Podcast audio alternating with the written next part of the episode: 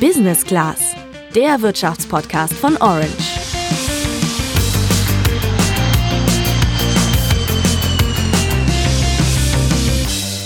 Ja, keine vier Monate ist es her. Da haben wir euch in Folge 80 dieses Podcasts erzählt, wie gut das Börsenjahr 2019 gelaufen ist. Jetzt hat sich aber die gesamtwirtschaftliche Situation komplett auf links gedreht und die Auswirkungen des Coronavirus sind auch an den Börsen weltweit zu spüren. Geld in Aktien zu stecken, das ist ja eigentlich eine sichere Nummer, wenn man es richtig macht. Aber die große Frage ist jetzt natürlich, gilt das auch in Krisenzeiten? Zumal alle großen Indizes seit Ausbruch der Krise ziemlich abgesackt sind. Aber ganz ruhig, Grund in Panik zu verfallen gibt es nicht. Auch oder gerade jetzt kann man sein Geld sinnvoll anlegen, sagt unter anderem unser heutiger Gast, der YouTuber Thomas Kehl vom Kanal Finanzfluss. Also allgemein sind Krisenzeiten ja schon Chancenzeiten. Ob ich jetzt direkt in der Krise Geld verdiene oder nicht, das ähm, ja, sei mal dahingestellt.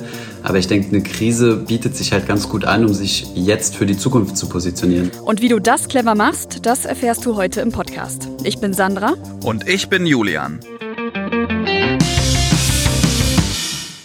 Ja, seit über einem Monat sorgt das Coronavirus bei uns in Deutschland mittlerweile für echte Probleme. Und ich muss ganz ehrlich sagen, ich finde die ganze Situation irgendwie immer noch krass, weil das ja die erste richtige Krise ist, die unsere Generation so richtig zu spüren bekommt. Natürlich vor allen Dingen durch die Ausgangsbeschränkungen und dadurch, dass auch sonst eben das öffentliche Leben komplett runtergefahren ist. Aber auch die wirtschaftlichen Auswirkungen sind für uns zu spüren, vor allen Dingen für diejenigen, die ihr Geld in Aktien gesteckt haben. Ja, alle großen Indizes haben seit Anfang der Krise ganz schön an Wert verloren.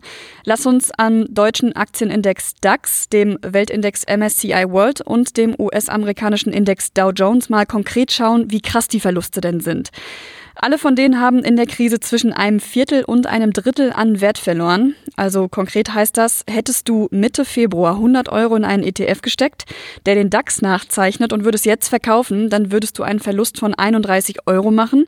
Beim MSCI World wären das 27 Euro und beim Dow Jones 29 Euro. Also echt krass, vor allen Dingen in der kurzen Zeit. Eine Studie der Bank of America sagt, dass das Virus den schnellsten Crash aller Zeiten ausgelöst hat. Also so schnell, so weit nach unten ging es tatsächlich noch nie. Ja, falls du jetzt nicht richtig folgen kannst, in Folge 80 erklären wir nochmal genauer, was ein Index ist, wie ein ETF funktioniert und wie man generell Geld an der Börse anlegt. Hör da also nochmal rein, wenn dir das jetzt zu schnell ging. Und da erklären wir dann auch, warum es durchaus sinnvoll ist, sein Geld an der Börse anzulegen. Ja, und das, so viel kann ich schon mal vorwegnehmen, ist es noch immer Corona-Krise hin oder her. Die Frage ist ja jetzt nur, die sich stellt, wie mache ich es am besten? Um das zu beantworten, lass uns mal ein bisschen unterteilen, denn jeder hat ja andere Ambitionen, wenn es darum geht, sein Geld clever anzulegen. Die Chancen und die Risiken einer Geldanlage generell hängen ja grundsätzlich zusammen. Das heißt, wenn ich auf die großen Gewinne schiele, dann muss ich das Risiko in Kauf nehmen, auch Verluste zu machen. Will ich kein Risiko eingehen, kann ich nicht mit hohen Gewinnen rechnen. Fangen wir mal an bei denjenigen, die sich als Ziel gesetzt haben, das Risiko zu minimieren und eigentlich erstmal nur darauf zu setzen, dass ihr Geld nicht weniger wird. Was ist da die beste Strategie?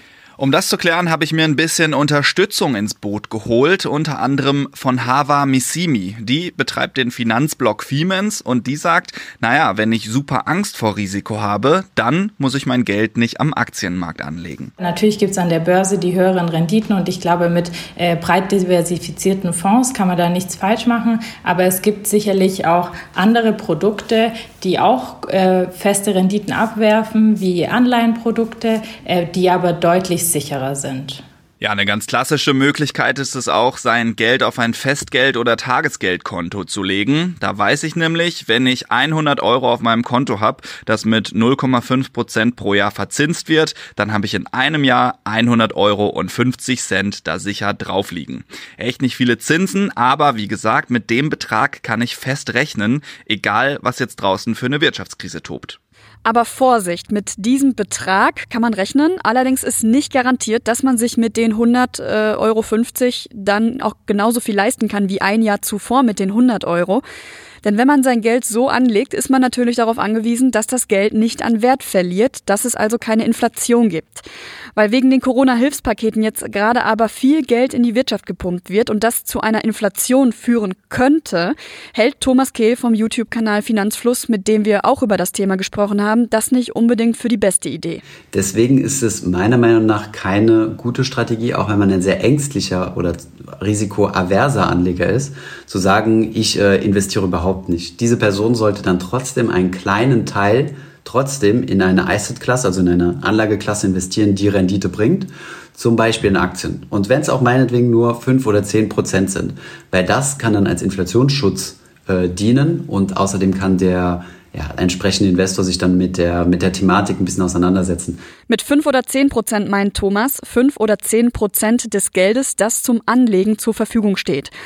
Passend hat er es dann mit dem Satz zusammengefasst, kein Risiko eingehen zu wollen, ist halt auch ein Risiko. Ja, neben den festverzinsten Konten gibt's jetzt gar nicht so viele andere Geldanlagen mit sicherer Rendite, gerade für uns junge Leute. Hava hat ja gerade schon zum Beispiel Anleiheprodukte erwähnt. Da sind zum Beispiel Staatsanleihen eine Möglichkeit, wenn sie denn in Euro laufen und von Ländern stammen, die eine hohe Bonität haben, also bei denen jetzt nicht die Gefahr besteht, dass dies nicht zurückzahlen können. Viele Investoren greifen in Krisenzeiten aber auch auf Gold zurück, weil das eben auch als sichere Anlage gilt. Allerdings sagt Thomas, dass man da natürlich bedenken muss, dass erstens auch der Goldkurs schwanken kann und damit eben auch nicht ganz risikofrei ist. Zweitens Gold weder Zinsen noch Dividenden abwirft. Das heißt, wenn ihr euer Risiko gut verteilen wollt, dann solltet ihr euch nicht die Frage stellen, ob ihr euer Geld entweder in festverzinste oder in risikobehaftete Geldanlagen steckt. Eher solltet ihr beides haben und dann macht's die Mischung.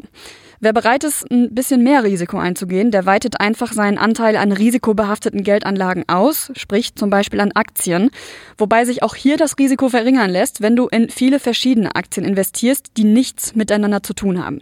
Viele von euch machen wahrscheinlich schon genau das und stecken zum Beispiel jeden Monat einen gewissen Geldbetrag in einen ETF-Sparplan. Hört euch gerne nochmal Folge 14 dieses Podcasts an, wenn ihr wissen wollt, wie das genau funktioniert. Aber wie reagiert man jetzt auf so eine Krisensituation an den Börsen?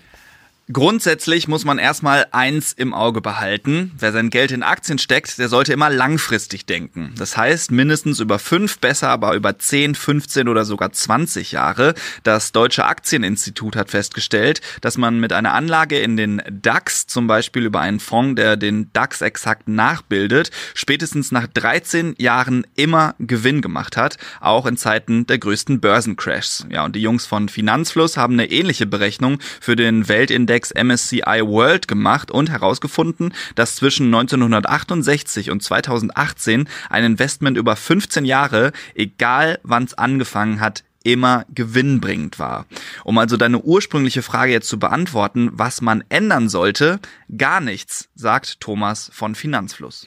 Eine Anlagestrategie sollte meiner Meinung nach unabhängig von Krisenzeit oder Nicht-Krisenzeit sein. Ähm, eine Anlagestrategie sollte gültig sein, sowohl in der Krise als auch in der Boomphase. Das heißt, man sollte sich vorher Gedanken machen und dann diese Anlagestrategie durchziehen, egal ob jetzt Corona-Krise oder, äh, oder Börsenboom. Und dementsprechend ähm, beantwortet sich dann auch die Frage, wie gehe ich mit bestehenden ETF-Sparplänen um? nämlich einfach weitermachen. Ja, würde man jetzt verkaufen, dann wäre ein großer Teil des Geldes ja weg. Fachleute sagen dann, man realisiert die Verluste. Langfristig werden sich die Kurse aber wahrscheinlich wieder erholen und du könntest doch einen Gewinn machen. Ja, wen das Warten auf steigende Kurse jetzt aber so belastet, dass man nicht mehr schlafen kann, der sollte dann doch lieber verkaufen und den Verlust dann halt akzeptieren. Dazu rät die Verbraucherzentrale Hamburg. Allerdings sollte man in dem Fall seine Anlagestrategie, glaub ich, wohl nochmal grundsätzlich überdenken. Aber schauen wir nochmal etwas genauer auf die Anlage mit einem ETF-Sparplan mit monatlichen Investitionen. Für eine Krise kann das eigentlich eine sehr gute Sache sein, denn du profitierst nicht nur, wenn die Kurse steigen und deine Anteile an Wert gewinnen, sondern auch, wenn die Kurse fallen. Denn dann bekommst du für deinen monatlichen Sparbetrag, zum Beispiel 100 Euro, einfach mehr Anteile. Und wenn es dann irgendwann wieder nach oben geht, profitierst du relativ gesehen stärker. Ja, und weil die Preise gerade niedrig sind und Experten auf lange Sicht eine Menge Wachstumspotenzial sehen, heißt das auch, Jetzt kann echt ein guter Zeitpunkt sein, um endlich ins Börsengeschäft einzusteigen, wenn du bisher noch nicht dabei warst. Dafür musst du auch nicht warten und darauf spekulieren, dass die Kurse wirklich ganz unten sind, sagen unsere beiden Experten. Denn wichtig ist einfach, dass du dabei bist, wenn die Kurse wieder steigen. Dazu ein Tipp von Hava. Wer die Wahrscheinlichkeit erhöhen will, einen guten Einstiegszeitpunkt zu finden, der muss ja jetzt nicht gleich alles auf einmal investieren. Der Markt geht runter. Ich weiß aber nicht, wie er sich täglich verhält. Deshalb weiß ich nie, wann der ähm, Zeitpunkt ist, wo ich sie zum besten Preis bekomme, diese Aktie, und habe dieses Geld dann eingeteilt und peu à peu mir Sachen nachgekauft. Und das kann man auch genauso handhaben, glaube ich. Das ist ein ganz guter Tipp, sich das einzuteilen und einfach mal öfters reinzuschauen. Also je risikofreudiger ich bin, desto höher darf dann mein Anteil an risikobehafteten Geldanlagen in meinem persönlichen Mix sein. Jetzt haben wir ja gerade schon gehört, dass es nicht so klug ist, sein gesamtes Geld fest verzinst anzulegen. Wie sieht es denn andersrum aus? Ist es ratsam, sein komplettes Geld in risikobehaftete Anlagen zu stecken, wenn ich bereit bin, ein höheres Risiko einzugehen? Ja, das kann man schon machen, wenn man äh, denn wirklich ein hohes Risiko eingehen will. Thomas von Finanzfluss zum Beispiel, der fährt gerade eine Aktienquote von 100 Prozent. Seine Geldanlagen stecken also alle im Aktienmarkt. Trotzdem sollte man auch bei hoher Risikobereitschaft jetzt nicht übermütig werden, denn bei den 100 Prozent sollte wirklich auch Schluss sein, sagt Thomas. Wovon ich definitiv abraten würde so wie auch viele Kommentare immer wieder bekommen, ist ähm, auf Kredit zu investieren, einen sogenannten Hebel oder einen Leverage anzuwenden, um sich jetzt Geld zu leihen von einer Bank oder von wo auch immer man sich dieses Geld leihen kann und das dann in Aktien zu investieren. Das erhöht das Risiko natürlich überproportional und ist meiner Meinung nach eine sehr schlechte Entscheidung, weil man hier nicht nur ähm, ja, die Chance hat, mehr Geld zu gewinnen, sondern auch das Risiko, seine Existenz aufs Spiel zu setzen. Und das ist meiner Meinung nach nicht eine sehr schlaue Vorgehensweise in der Krise.